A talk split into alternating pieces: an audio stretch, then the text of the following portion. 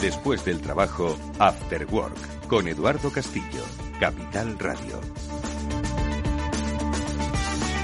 ¿Qué tal amigos? Buenas tardes y bienvenidos a un programa hoy especial de este After Work que quiere detenerse en algo que ha sido protagonista estos últimos días aquí en Capital Radio, protagonista en Madrid protagonista de nuestras vidas, el empleo. Y es que hemos estado presentes, hemos eh, sido testigos activos además del Salón Internacional de Formación para el Empleo y hoy precisamente queremos dedicar nuestro programa a lo que se ha dicho, a lo que se ha compartido, a lo que se ha reflexionado. Y lo hacemos con eh, quien ha estado al pie del cañón durante toda esta feria en IFEMA y que se ha llevado la experiencia, el comentario, las reflexiones de profesionales, instituciones, expertos, públicos, privados, para ayudarnos pues a lo que es quizás la cosa la segunda cosa más importante de nuestra vida.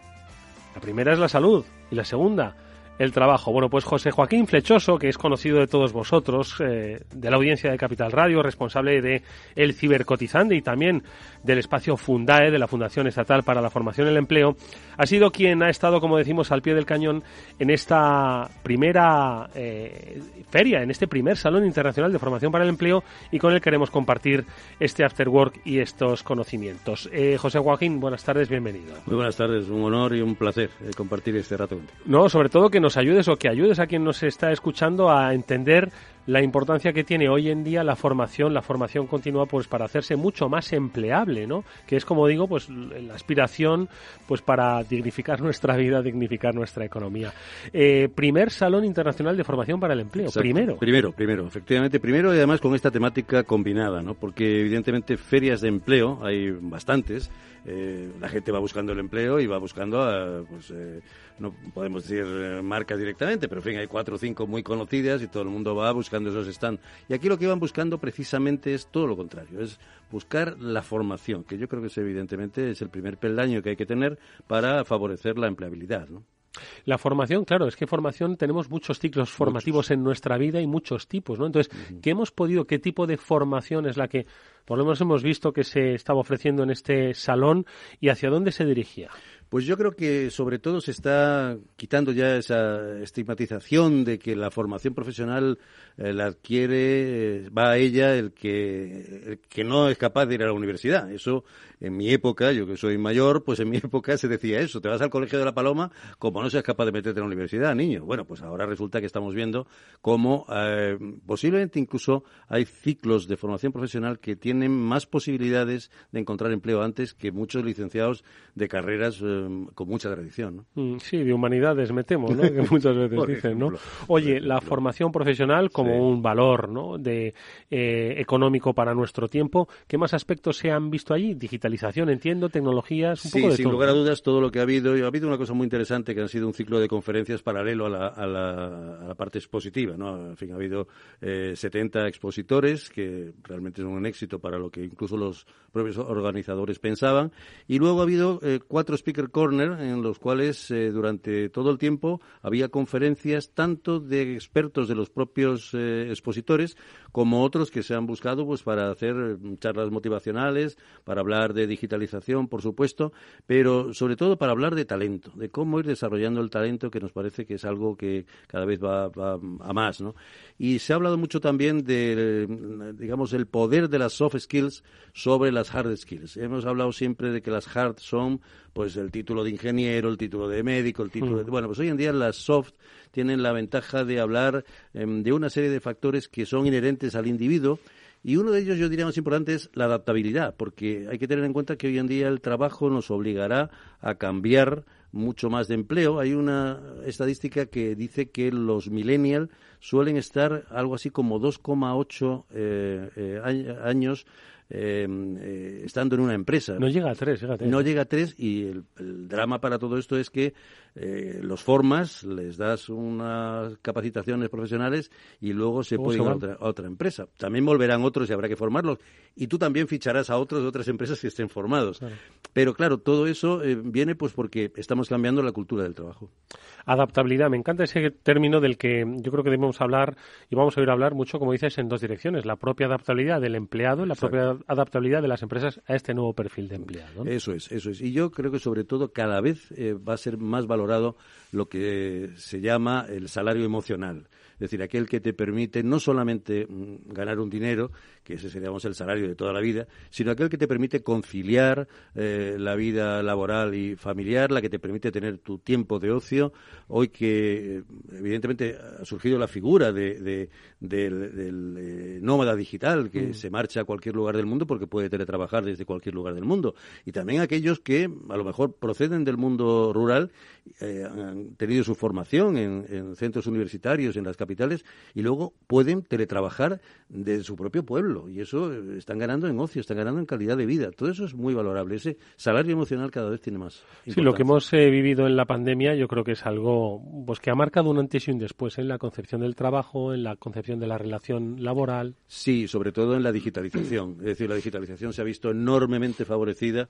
Ha habido un proceso de, aceleración tremenda de la digitalización porque en ese momento, digamos, es como si nos hubieran cortado todas las vías de, de comunicación, hubieran cortado las carreteras. Hemos tenido que buscar unas nuevas vías de comunicarnos que ha sido a través de los sistemas telemáticos.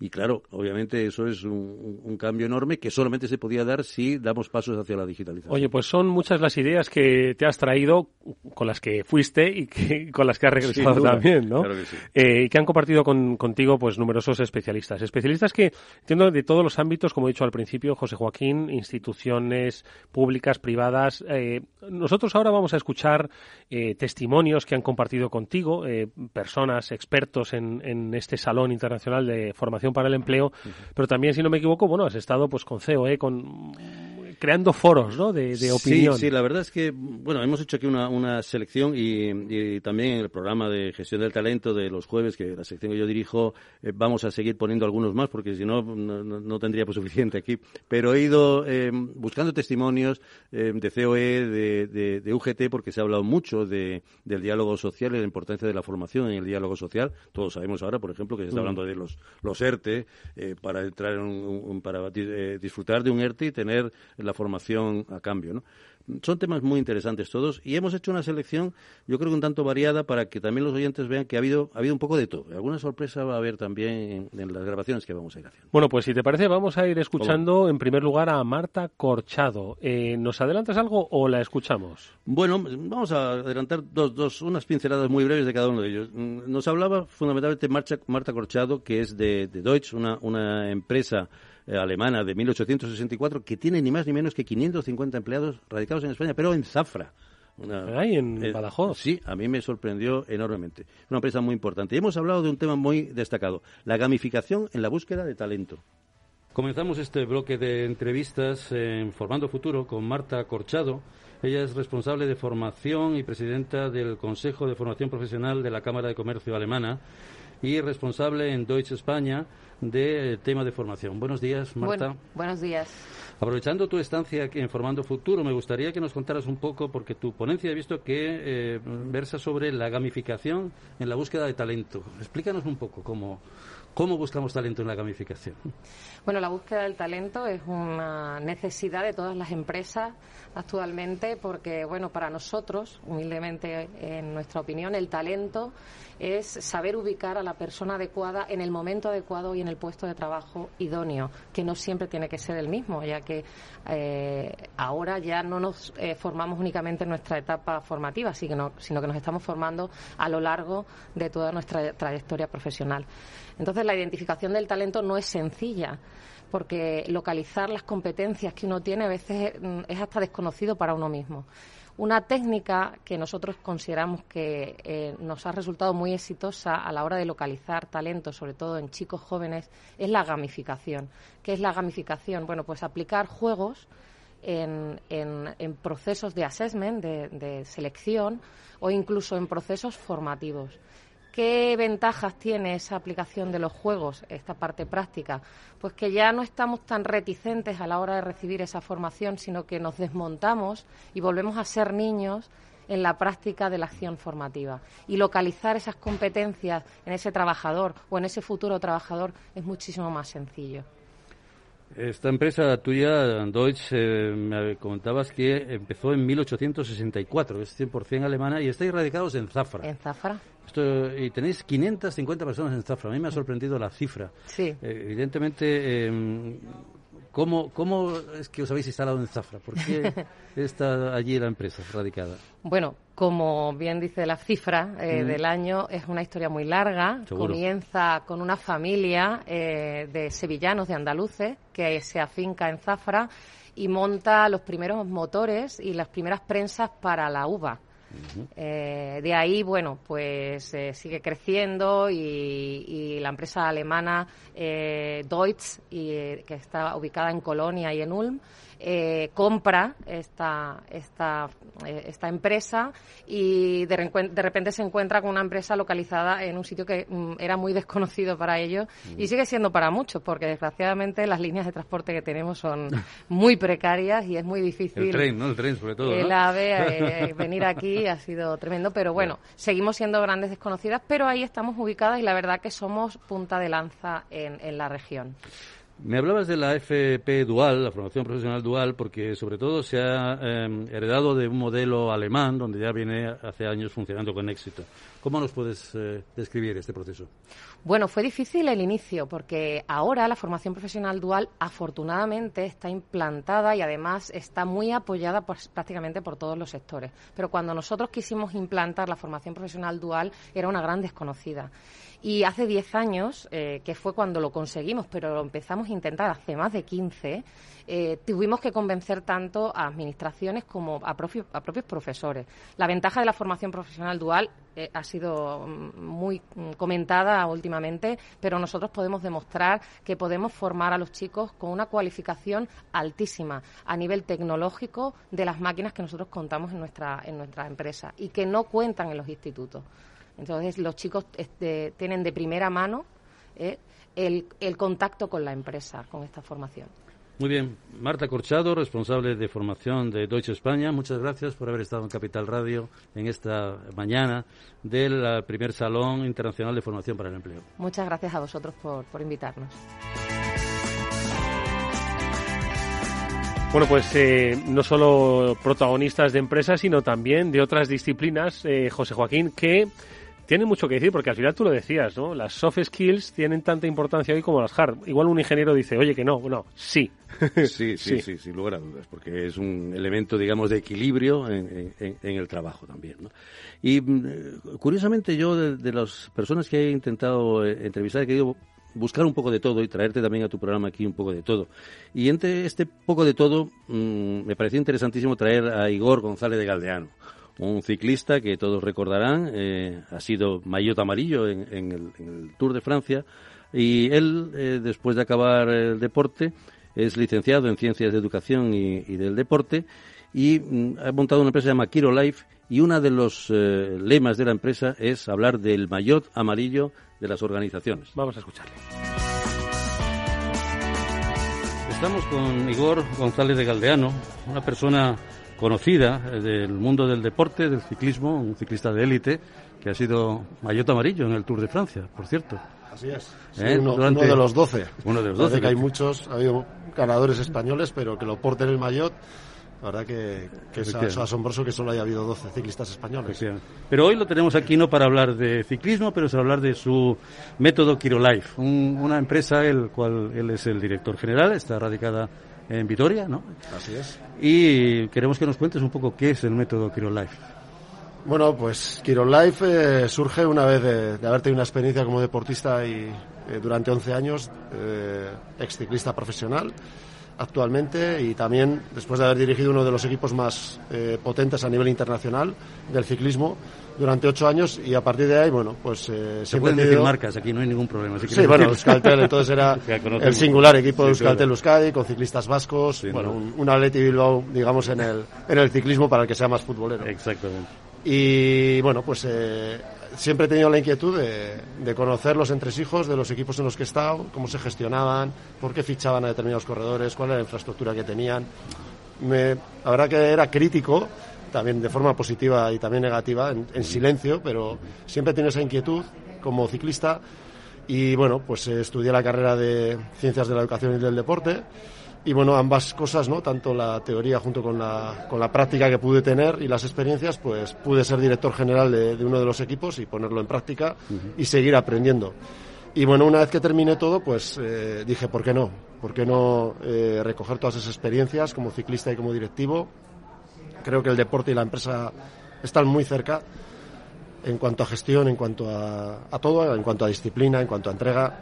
Y bueno, pues eh, conceptualicé, conceptualizado esas, esas experiencias. Estoy en el proceso de un libro y creé Kiron Life con el fin de, poder eh, bueno, contarlas y que sirvan también como enseñanzas para, para futuros directivos o, gente que crea que puede crear empresas. Yo viendo la, la, web he visto una cosa que me ha parecido muy curiosa. Dice el maillot amarillo de las organizaciones. Explícanos un poco esto. es. Bueno, el maillot amarillo en las organizaciones lo cuento así porque el maillot amarillo para mí es, eh, era un sueño que tenía desde pequeño, lo conseguí y cuando llegué realmente vi lo que suponía ser líder de, una gran carrera. Pero es que lo comparaba al paso de los años con el liderazgo en una gran organización. Sueñas, pero muchas veces sueñas sobre lo desconocido. Eh, tienes conocimientos, pero te falta experiencia. Y, bueno, creo que la formación es primordial en cualquier situación, de, de cualquier situación, ¿eh? Eh, alrededor de un equipo, seas directivo o seas parte de un equipo. Y creo que el Mayotte me enseñó muchísimas cosas y, y quiero contarlas y bueno, que sirvan como, como te he dicho, como una enseñanza. Aquí has venido como eh, speaker a una de las, de las conferencias precisamente para hablar de eh, cultura de aprendizaje, de formación, etcétera. Eh, ¿Qué es lo que vas a contar en esta conferencia? Bueno, vamos a hablar de conceptos, ¿no? Pues principalmente conceptos de aprender a aprender, desaprender, bueno, todos estos conceptos que están saliendo dentro de las organizaciones con el fin de mejorar el conocimiento de las personas que, que están dentro de ella, ¿no? Eh, vamos a hablar sobre todo de qué es lo que motiva a las personas para aprender, cómo podemos motivar. Yo suelo decir que la motivación, eh, estas charlas motivacionales muchas veces les falta el cómo, ¿no? Bien, yo, yo salgo súper motivado de esta charla, voy a ser la leche, pero luego cuando vuelves a, tu organización estás en una situación igual que, la anterior, ¿no? Y vuelves a la realidad. Entonces yo creo que hoy lo que vamos a hablar es de cómo podemos eh, aprender, que eh, para mí una palabra interesantísima y creo muy importante es la inquietud que debemos de tener para aprender y nada, y eso yo creo que es lo más importante. Muy bien, pues Igor González de Galdeano, muchas gracias por haber estado en los micrófonos de Capital Radio y feliz jornada en Formando Futuro. Muchísimas gracias. En ciclismo se sabe mucho de equipos, sin lugar a dudas, y de trabajo en equipo. Eh, y un equipo grande es el que tiene las multinacionales, con las que, si no me equivoco, José Joaquín también has hablado. Sí, porque además eh, dentro de, Fundae, dentro de hay un programa muy importante que, se llama Digitalízate, que es un programa en el cual pues se puede acceder a formación gratuita con grandes empresas como la siguiente que vamos a hablar. Es, eh, tuvimos a, Belén Perales de, de IBM y nos habló de una plataforma de competencias digitales que se llama Skill Build, que nos pareció muy interesante que nos contara un poco cómo era el desarrollo de esta plataforma. Vamos allá. Tenemos a Belén Perales, directora del área de responsabilidad social corporativa de IBM, y es una de las eh, conferenciantes en los eh, Speaker Corners de Formando Futuro, la Feria Internacional de Formación para el Empleo.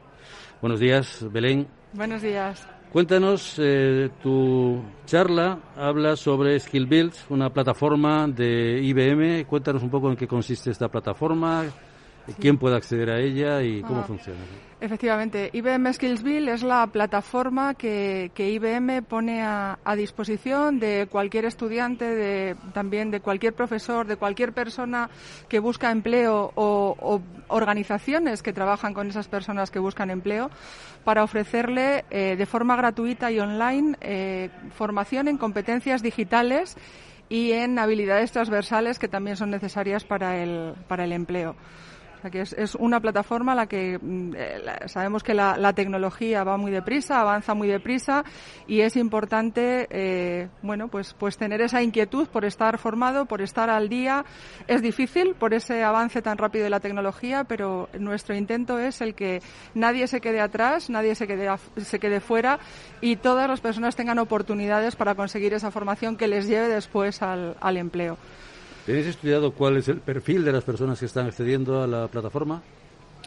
Nuestro, nuestro objetivo es poder acercar la tecnología a las personas que más dificultades pueden tener para, para acceder, pues porque no tienen recursos o porque están en una, en una situación eh, personal complicada.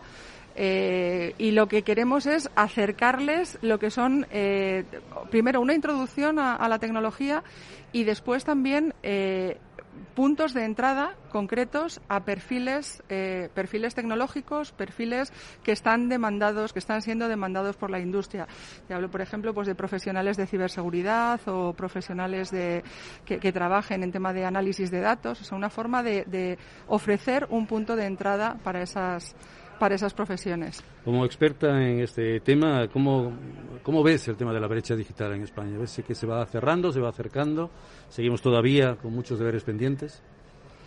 Bueno, yo creo que, que se va cerrando y, y, sigue estando porque, porque realmente, mm, porque la tecnología avanza muy deprisa, con lo cual es que es un no parar, ¿no? Según vas formando, eh, van surgiendo nuevas, nuevas eh, tecnologías y luego después hay una parte también importante de, de la, como la base, ¿no? A una persona que, que no tiene un, un, que no tiene unos conocimientos básicos es muy difícil formarle eh, digitalmente, ¿no? O sea que hace falta ese, ese contacto personal y ese trabajo pues que hacen muchas veces entidades sociales o para, para iniciarles en este camino de, de, la tecnología.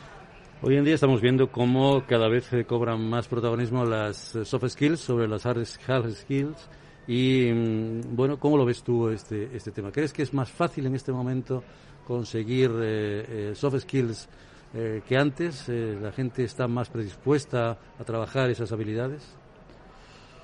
Eh, yo creo que antes era, mm, o sea, hace unos años era algo que se daba por supuesto, ¿no? Que, que pues como que todos lo, teníamos ya incorporado. Y no se valoraba, ¿no? Era algo que había que tener y yo creo que, que, es importante. O sea, ahora mismo las empresas buscan no solo el conocimiento, el conocimiento tecnológico o el conocimiento concreto en un determinado área, sino también el que, el que sea una persona capaz de, de colaborar, capaz de, de, pues eso, de trabajar en equipo, de resolver problemas de una, de una manera eh, creativa. O sea, que que, realmente yo creo que, es importante ese, ese aspecto. Muy bien, eh, eh, Belén Perales, directora del área de responsabilidad social corporativa de IBM. Ha sido un placer tenerte los micrófonos de Capital Radio.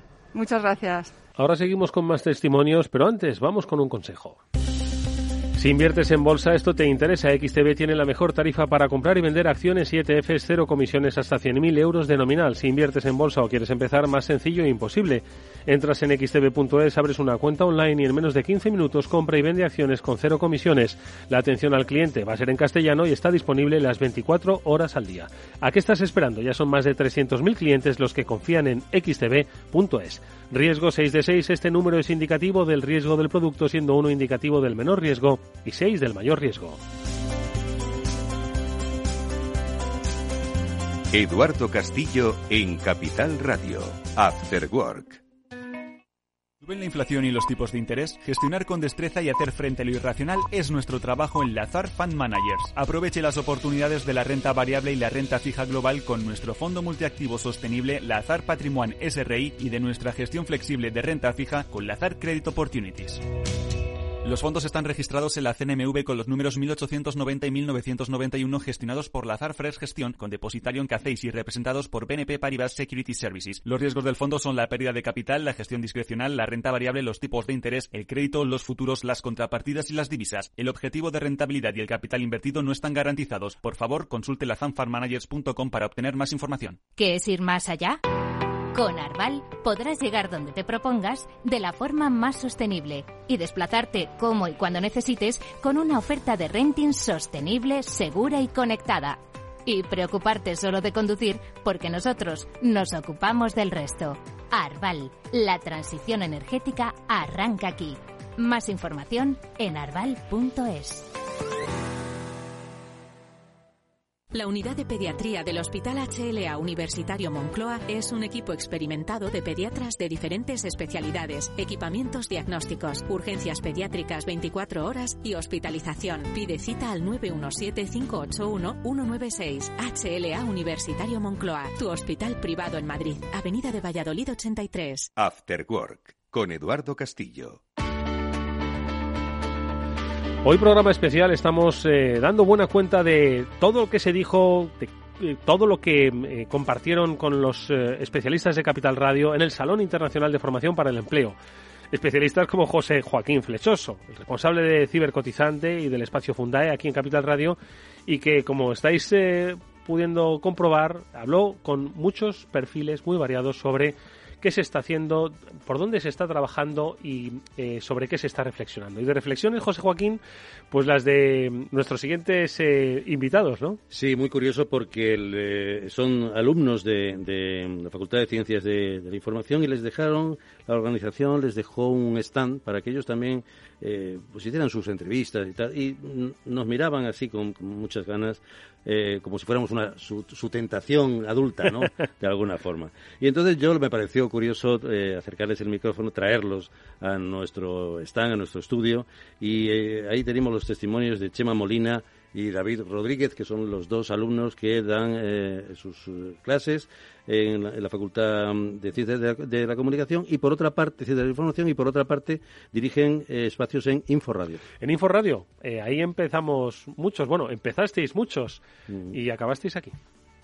Continuando con las entrevistas, nos hemos encontrado dos futuros colegas del mundo de la comunicación y ellos se van a presentar, son dos alumnos de, Ciencias de la Información. Cuéntanos.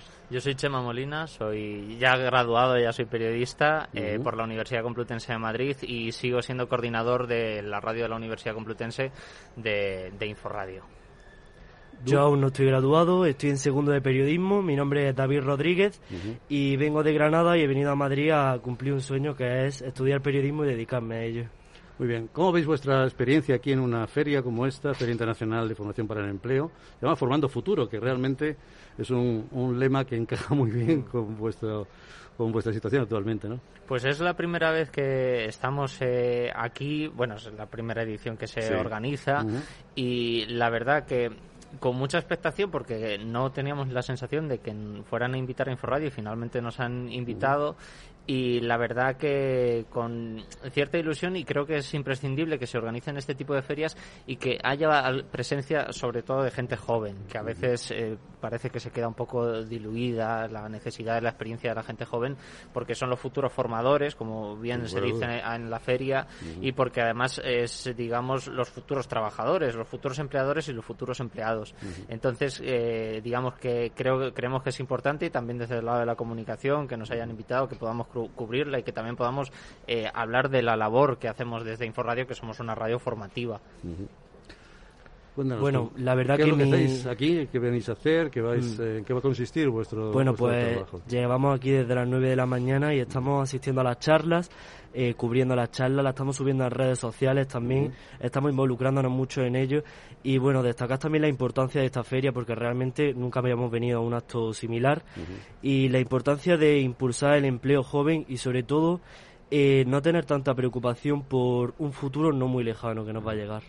¿Cuál es la mayor complejidad que veis de cubrir una feria ya bajo el punto de vista de periodistas que sois? Toda la parte logística, evidente, tener que traer a muchos redactores, además que están aprendiendo y que están en fase formativa, y tener que enfrentarse a lo que es cubrir de primera mano eh, un acto, una conferencia, intentar sacar un canutazo, intentar sacar una declaración, un corte y desplegar a un montón de jóvenes que por suerte tenemos un equipo bastante grande en Inforadio y desplegar un montón de jóvenes para que puedan cubrir eso y luego generar un contenido que de alguna forma podamos sacar partido y que no solo sea el aprendizaje que estamos dando, sino también ofrecer un contenido que luego nuestros oyentes lo puedan escuchar y la gente que nos sigue en las redes sociales lo puedan ver y digan, jope, aquí en Inforadio se está haciendo un trabajo que, que es eficaz y que es muy formativo. Pues nosotros desde Capital Radio queríamos contar con vuestra presencia, nos parece muy importante, el, relevo está en vosotros, sin lugar a dudas, y, ha sido un placer para nosotros el poderos tener en estos momentos y sabéis que nos tenéis a vuestra disposición estos días y en el futuro también. Ahí estamos Capital Radio para los nuevos periodistas. Perfecto, muchísimas gracias. Bueno, pues el futuro del periodismo representado en Chema Molina y David Rodríguez, pero también, como decimos, instituciones públicas han pasado por tus micrófonos en el Salón Internacional, José Joaquín. Sí, nos parecía muy importante llevar una, a las administraciones públicas y en este caso a la Junta de Andalucía, que tenía un stand con, mucha actividad. Y ahí tuvimos a Miguel Ángel Terrero, que es el director gerente eh, del Servicio Andaluz de Empleo, que curiosamente eh, no tienen competencias en formación, lo tiene otra consejería distinta, pero tienen 11 escuelas de formación y de ellas cuatro que son referencia nacional. Estamos con Miguel Ángel Terrero, eh, director gerente del Servicio Andaluz de, Empleo.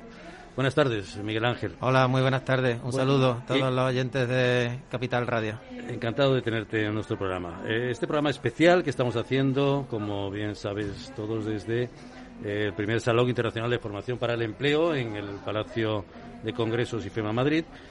Y queríamos hablar con Miguel Ángel sobre todos los temas eh, referentes a empleo. Ellos eh, las competencias de formación no las tienen, eh, las están derivadas, pero sin embargo, de alguna manera es muy fronterizo, puesto que me comentaba antes que hay 11 escuelas de formación, de las cuales cuatro son tremendamente importantes. Nos cuéntanos un poco, Miguel Ángel. Pues sí, así es. como, como, bien ha dicho, las competencias de formación están en el ámbito de nuestra Consejería de eh, Formación y Empleo Autónomo.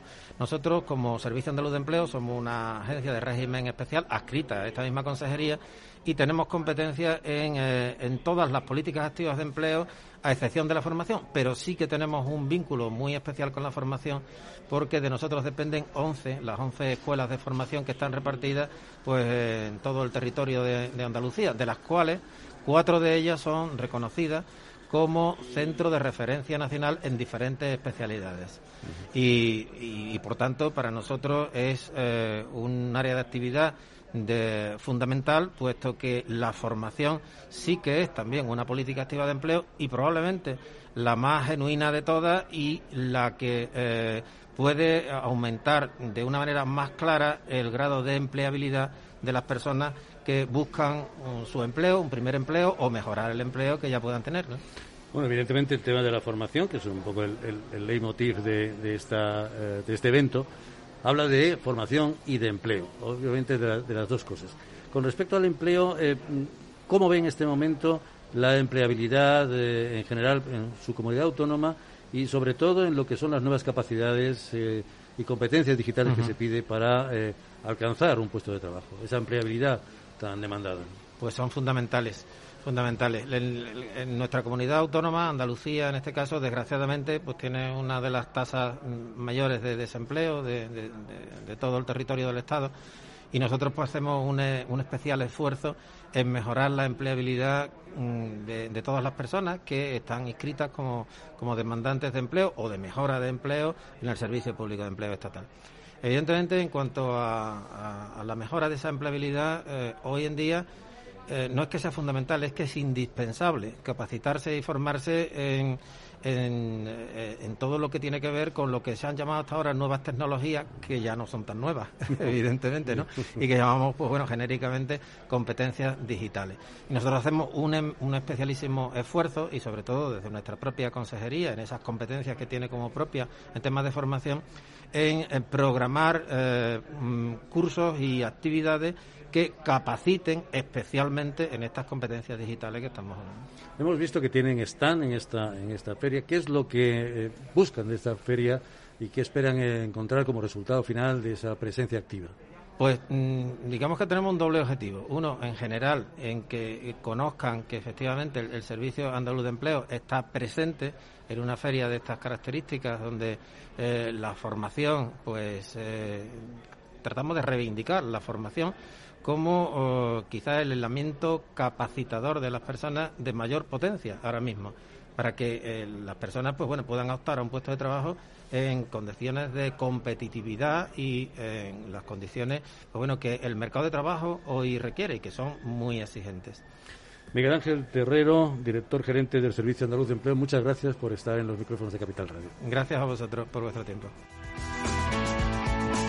Bueno, pues si hablábamos al principio del eh, programa de la importancia de la formación profesional, de la FP Dual, de eso, si no me equivoco, también has hablado, José Joaquín. Sí, pues nos parecía muy importante hablar de formación dual, sobre todo vinculada a la, formación profesional eh, regulada, ¿no? Y, sobre todo con vistas a lo que es la nueva ley de, formación profesional. Y en, este, en esta grabación, lo advierto ya, teníamos eh, un, flamenco de fondo, porque había una escuela andaluza de flamenco que estaba justamente en el córner donde estábamos nuestro estudio. Ya oiréis que tienes una entrevista con mucho ritmo. Bueno, pues vamos a verla. Estamos con Lorenzo Alonso, director general del Grupo Aspasia. Lorenzo, buenas tardes. Buenas tardes, ¿qué tal? Bueno, eh, eh, has intervenido en, esta feria muy activamente, no solamente en actividades, eh, digamos, docentes, exponiendo temas, sino también en actividades particulares del propio, del propio grupo y de la propia COE incluso. ¿no? Queríamos que nos contaras un poco, puesto que es el tema que, del que ha versado tu charla, sobre el tema de la formación dual. Esto es un, asunto importantísimo y queremos que un experto como tú nos cuentes algo. Muy bien. Bueno, en España en estos momentos eh, tenemos un modelo de formación dual que es doble, ¿no? Hay una línea que es vía la formación dual vinculada a la formación profesional reglada, donde un chaval cuando termina su formación reglada de formación profesional puede optar por la por el modelo dual. En estos momentos solo el 4% de nuestros alumnos optan por ese por ese modelo dual y tenemos eh, la formación dual de empleo, que es la que más trabajamos nosotros, que va vinculado con un contrato contrato de formación. Este contrato de formación hace que menores de 25 años que no tienen una cualificación puedan entrar en una empresa con un contrato desde el primer día y cualificarle para un puesto concreto. Esto es especialmente importante para aquellos oficios que no tenemos formación cualificada en los centros de FP, como puede ser formación para un matadero, formación para el sector de la construcción, sectores con una alta demanda de personal cualificado para trabajar, pero que no se están cualificando en ningún centro, digamos, tradicional. Por eso hay que buscar modelos novedosos, como puede ser este de, un modelo vía un contrato de formación donde el alumno se forma a la vez que a la vez que está trabajando para poder suplir esas necesidades formativas. Bueno, estamos hablando entonces de modelos, no solamente un único, un único modelo de formación dual. Eh, ¿Hacia dónde vamos? ¿Cuál es el, modelo que crees que se va a quedar más estable? Bueno, justo en estos momentos hay un, hay un proyecto de Real Decreto de una nueva ley de formación profesional en España que posiblemente se apruebe en torno al mes de enero, que lo que pretende es que se unifique el modelo que tenemos ahora entre, entre empleo y educación y que se haga un único modelo vinculado a un contrato, desaparecería el modelo beca de formación dual y trabajar haríamos un único modelo que, unificaría el, doble que tenemos actual, flexibilizando el modelo educativo. Lo que se pretende con este modelo que se está trabajando ahora con la reforma de la ley es ir a modelos parecidos a los que están funcionando en otros países. Eh, por ejemplo, en lo que se pretende es que todo alumno que haga una formación dual tenga un módulo de prácticas más ampliado en las empresas y que tengan y que todos los alumnos trabajen en un modelo eh, dual, valga la redundancia. Eh, por ejemplo, la, dificultad principal de este modelo es que las empresas puedan acoger a esos alumnos de forma masiva para que todos puedan hacer unas prácticas en empresas, en algunos casos no remuneradas y en otros casos remuneradas. En cuanto a la formación eh, dual que se, se está implantando en España y que lleva ya tiempo funcionando, pero hay modelos que llevan mucho tiempo, como son, por ejemplo, el alemán. ¿Cómo estamos en, en España con respecto a otros países? Evidentemente, el modelo alemán nos interesa mucho que nos comentes. Bueno, el primero que yo siempre me gusta decir es que el modelo alemán se copió del antiguo modelo de maestrías y del modelo maestro-aprendiz que teníamos en España. Anteriormente, al año 70, aquí teníamos un modelo de, de aprendices que se llamaba, que funcionaba muy bien. De hecho, en muchos de nuestros convenios colectivos aún se mantiene la categoría de aprendiz y lo que lo que está trabajando España desde hace lo que está trabajando Alemania desde hace tiempo es en un modelo donde las empresas se implican en la formación de la, de la población desempleada. Eso es un poco el, concepto que nos falta en España para que esto funcione que nuestras empresas quieran ser empresas formadoras no solo empresas empleadoras sino que quieran invertir en la formación de esos trabajadores. Muchas veces decimos que el tejido productivo de España hace difícil la formación dual porque es un tejido de pymes y micropymes que es cierto pero el 98% de las empresas alemanas son pymes no a lo mejor tan pequeñas como las nuestras, pero yo creo que lo que tenemos que tener es un concepto en el cual las empresas quieran participar en esa formación y que ellas mismas sean las que cualifiquen a los futuros trabajadores. De esa manera, pues haríamos que este modelo mejore y se pudiera utilizar más. Lorenzo Alonso, director general del Grupo Aspasia, muchas gracias por estar con nosotros en Capital Radio en este entorno de Formando Futuro. Muchas gracias. Bueno, pues otra de las entrevistas también con mucho arte es la que viene a continuación, ¿eh, José Juan? Pero cargada de arte. Además, es, Ana Franco. Ella ha creado un método que se llama Fit Gypsy Dance, que de alguna manera es eh, formación a, formadores mediante danza. Y en un momento de la entrevista vais a escuchar cómo eh, tengo que, decir que esa música no sé si la ha traído ella misma porque es flamenco, flamenco, pero del bueno. Pues vamos a escucharlo. Bueno, en Formando Futuro seguimos entrevistando a ponentes que han intervenido en los Speaker Corners y ahora estamos con Ana Franco, la CEO y fundadora de Fit Gypsy Dance. Ahora nos vas a contar ese nombre, por qué vienen los orígenes y todo. La primera pregunta que te tengo que hacer, cuéntame, Fit Gypsy Dance. Bueno, ante todo, muchas gracias por invitarme para poder contaros en qué consiste Fisicidad. Eh, somos una disciplina fitness y flamenco terapéutico. Es una, disciplina deportiva donde utilizamos el ejercicio cardiovascular y físico para trabajar eh, a nivel físico y muscular. Y luego, a través de la flamencoterapia, pues trabajamos las partes tanto física como psicológica eh, para llevar a la persona a un bienestar general eh, increíble. A ver, tú transmites tus conocimientos a otras personas porque, porque crees que es bueno difundir eh, la formación a, formadores. Esa, esa filosofía de, de, formar a los formadores, ¿cómo la interpretas desde tu óptica? Pues una vez que desarrollamos esta disciplina, fuimos conscientes de, de, los beneficios totales que, que conlleva y decidimos pues poder transportarla, por, por así decirlo, al resto de la humanidad. Entonces necesitábamos tener personal cualificado para hacer llegar a todos los puntos del planeta posible y que cada persona que estuviese interesada pues poder practicarla. Para ello pues empezamos a desarrollar un sistema de formación eh, tanto teórico como práctico con unos niveles diferentes y unas competencias y una metodología exclusiva utilizando la música, el baile y la música flamenca, el baile flamenco y la flamencoterapia. Este baile flamenco que oímos no tiene nada que ver, pero podría ayudar, ¿no? Sí, sí, la verdad que queda muy bonito de fondo. Estamos evidentemente aquí en directo en, en, la feria, primer salón internacional de formación para el empleo, formando futuro, y entrevistando a Ana Franco tenemos de fondo un grupo flamenco de una escuela flamenca de Andalucía. Yo me gustaría saber los perfiles de las personas uh, que utilizas, eh, que utilizan tu terapia, eh, como formadores tenemos dos perfiles eh, totalmente opuestos, pero que a la vez se relacionan. Tenemos el, perfil de persona que se dedica ya a dar clases de flamenco o de fitness, tiene su propio centro o trabaja en un centro y utiliza nuestra disciplina como una, una herramienta para ampliar eh, ofertas hacia, hacia sus usuarios. Y por otro lado, pues tenemos a la persona que está totalmente desempleada o tiene eh, inquietudes por tener una ampliación dentro de un trabajo que no tenga nada que ver con nuestro ámbito o darle un giro a su vida radical y entonces pues se forman y comienzan a trabajar desde cero. ¿Qué relación ves tú entre lo que es eh, formación y empleo, que hoy en día es el bueno es el, es el leitmotiv de esta feria, pero evidentemente es el leitmotiv de todo, ¿no? Formarse para una mayor empleabilidad, tener mayor posibilidad de alcanzar un puesto de trabajo. Pues hoy en día la demanda la demanda del empleo que está tan o sea, está la cosa tan complicada, pues una buena formación es una garantía a la hora de, de tú ofrecerte como trabajador, pero por sobre todo en nuestro ámbito que trabajamos con personas que ofrecemos ofrecemos unos beneficios terapéuticos, tanto físicos como psicológicos, pues es indiscutible que si nuestros formadores no, no llevan una, una buena, una buena base, una buena formación, pues sería imposible, sería imposible poder, poder ofrecer eh, los beneficios totales de, de nuestra disciplina. Muy bien, Ana Franco, CEO de Fit Gypsy Dance. Muchas gracias por Muchas haberte gracias acercado a los micrófonos de Capital Radio. Muchas gracias. Bueno, pues la última de nuestras entrevistas, eh, José Joaquín, yo creo que dice mucho de que al final son todas las disciplinas las que deben eh, focalizarse en la formación, en esa formación de futuro, ¿no?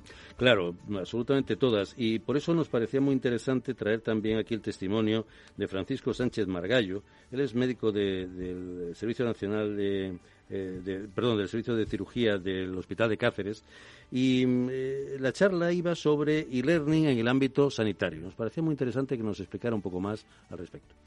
Tenemos a uno de los eh, conferenciantes de esta mañana, es Francisco Sánchez Margallo, él es director de cirugía del Hospital de Cáceres. Muy buenos días, Francisco. Hola, buenos días. Muchas gracias por acompañarnos y queríamos que nos contara ¿Cómo ha sido esa charla en la que se ha hablado de e-learning en el ámbito sanitario?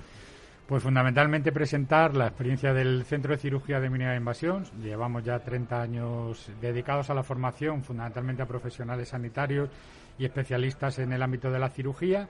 Y bueno, cómo a partir del, del año 2019 o 2020 con la llegada de la pandemia, pues se ha modificado todo lo que es la formación médica, la formación sanitaria. Eh, los profesionales sanitarios y los profesionales quirúrgicos necesitan eh, estar en, continuo, en continua formación, adquirir una serie no solo de conocimientos, que lo pueden adquirir eh, bien asistiendo a charlas o utilizando Internet o leyendo libros o estudiando, sino también destrezas técnicas y habilidades y ha habido que mantenerlas durante el periodo de pandemia. Entonces, ahí el apoyo de las nuevas tecnologías, como son la robótica quirúrgica para seguir el entrenamiento, la realidad virtual, realidad aumentada, eh, todo este tipo de, nuevas tecnologías, dispositivos wearables, las redes de comunicación, el e-learning, ha permitido bueno, pues seguir formando profesionales sanitarios y profesionales de la, de la cirugía en periodo de pandemia y lo que sí eh, ha ocurrido que de cara al futuro, bueno, pues se ha producido un, un análisis, un nuevo enfoque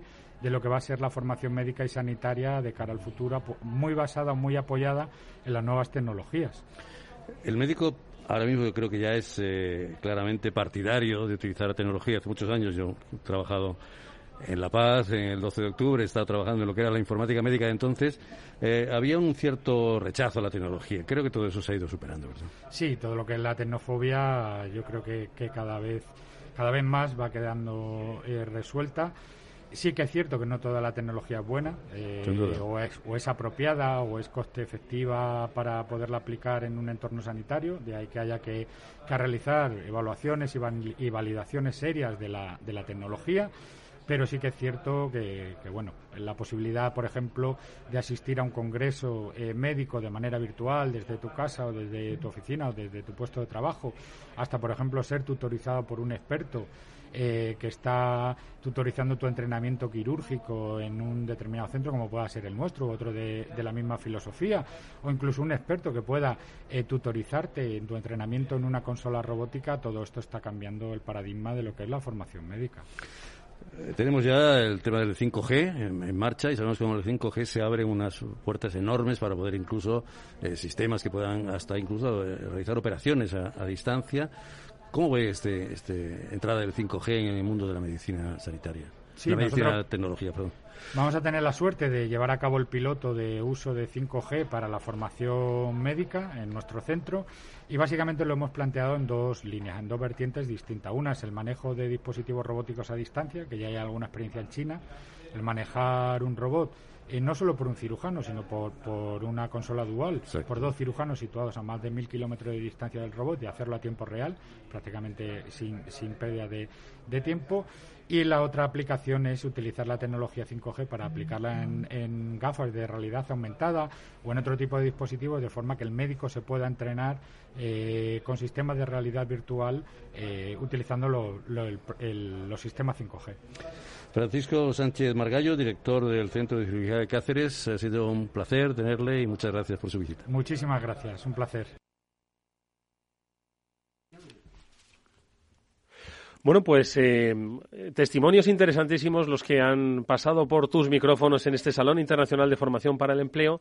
Testimonios nacionales, pero que también eh, han tenido su visión internacional, ¿no, José sí, Sí, porque efectivamente eh, por las tardes se desarrolló esta 45 reunión de la Comisión Técnica de OIT Cinterfor y hemos tenido a la directora de este organismo, Anne Caroline Postumá, es eh, una persona que, bueno, muy, muy reconocida dentro del mundo de la formación. Ella es brasileña y ha pasado mucho tiempo trabajando también en OIT en Ginebra. Ahora mismo está viviendo en, Montevideo, que donde está la sede de OIT Cinterford. Y justamente con esta eh, conferencia pues han venido mm, distintos responsables de empleo y, bueno y, y, obviamente hasta incluso ministros. Yo he tenido la ocasión de entrevistar al ministro de Trabajo de Guatemala, Rafael Rodríguez Pellicer, eh, que nos contaba cómo están ellos eh, llevando el tema de la formación y era muy curioso porque no están tan lejos eh, de, lo que se está haciendo en Europa. Ellos, digamos, están aprendiendo mucho de aquí, pero ya no tienen esa, esa sensación de que son como de segundo nivel en la formación. Tocan la formación de la misma forma, formación dual, formación bonificada, etcétera. Y también entrevisté al director general de SENCE, que es el Servicio Nacional de Capacitación y Empleo de Chile. Eh, Chile, evidentemente, es un país en el cual, pues, eh, como todos sabemos, hay una clase media potente y, desde luego, la apuesta que está haciendo por la formación ha sido muy destacada. Eh, precisamente este Salón Internacional de Formación para el Empleo ha coincidido con la celebración, si no me equivoco, de la cuadragésimo quinta, no sé si se dice así, reunión de la Comisión Técnica de la Organización Internacional para el Trabajo en su eh, división de formación para Latinoamérica, ¿no? Sí, sí, sí, por eso decía que, que ahí realmente eh, la presencia de estos de estos eh, dirigentes ha sido mm, tremendamente... eh, primero venían con muchas ganas porque es una reunión que se eh, produce cada dos años, es bianual, pero a raíz del terrible 2020 se tuvo que aplazar, en este caso han sido tres años.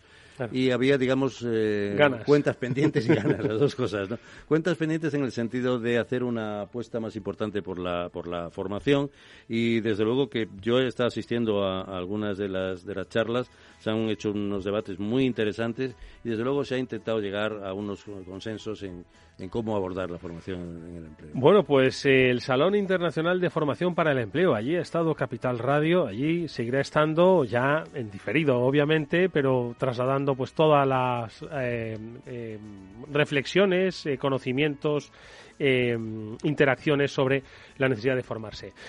Nos lo ha traído José Joaquín Flechoso. Le podéis escuchar en Capital Radio en el Cibercotizante los martes, si no me Martes, equivoco, y en el espacio de Fundae Gestión de talento los jueves, en el mismo espacio, a las 5 menos 20. Oye, ¿y de qué nos formamos? ¿Qué, qué estudiamos ahora? Pues yo creo que la oferta es tan amplia que podemos pasarnos un día entero buscando cursos y todos muy atractivos. Así lo haremos. José Joaquín, muchísimas gracias. Enhorabuena por el trabajo Muchas- desarrollado. Muchas gracias a ti por invitarme. Nosotros, amigos, nos despedimos hasta el lunes, que volveremos con nuestro espacio de ciberseguridad, como siempre, aquí en la sintonía de Capital Radio. Néstor Betancor gestionó técnicamente el programa. Os habló Eduardo Castillo. Adiós.